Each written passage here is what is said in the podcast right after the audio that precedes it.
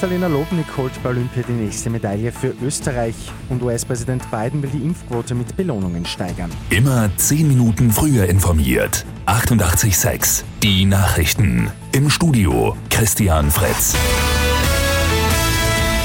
In der Nacht hat es für Österreich die nächste Medaille bei den Olympischen Spielen in Tokio gegeben. Magdalena Lobnik holt im Ruder einer Bronze. Die 31-jährige Kärntnerin muss sich nur der Neuseeländerin Emma Twigg und der Russin Hanna Brachatzen geschlagen geben. Wir haben mit ihr nach dem Rennen telefoniert. Es war ein geiles Rennen und bin froh, dass ich es heute liefern habe können, was es gezählt hat.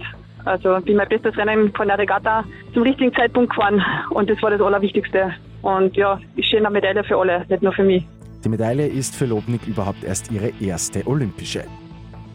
In den USA soll die Impfquote jetzt mit Anreizen gesteigert werden. Präsident Joe Biden fordert eine Belohnung von 100 US-Dollar für jede und jeden Neugeimpften. Bundesstaaten, Bezirke und Kommunen sollten dafür übrige Mittel aus dem milliardenschweren Konjunkturpaket verwenden.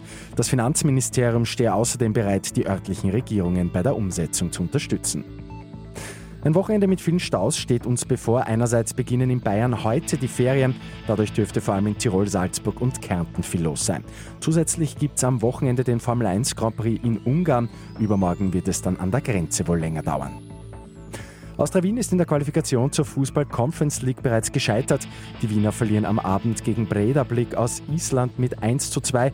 Das Hinspiel ist 1 zu 1 unentschieden ausgegangen. Und Integration ist der Gemeinde Hirn im Burgenland ein besonders großes Anliegen. Die gute Nachricht zum Schluss. Morgen feiert die Gemeinde ein Fest der Vielfalt. Die aktuell über 42 Nationalitäten, die zusammen in Hirn wohnen, sollen hier zusammenkommen und sich kennenlernen. Mit 886 immer 10 Minuten früher informiert. Weitere Infos jetzt auf Radio 886 AT.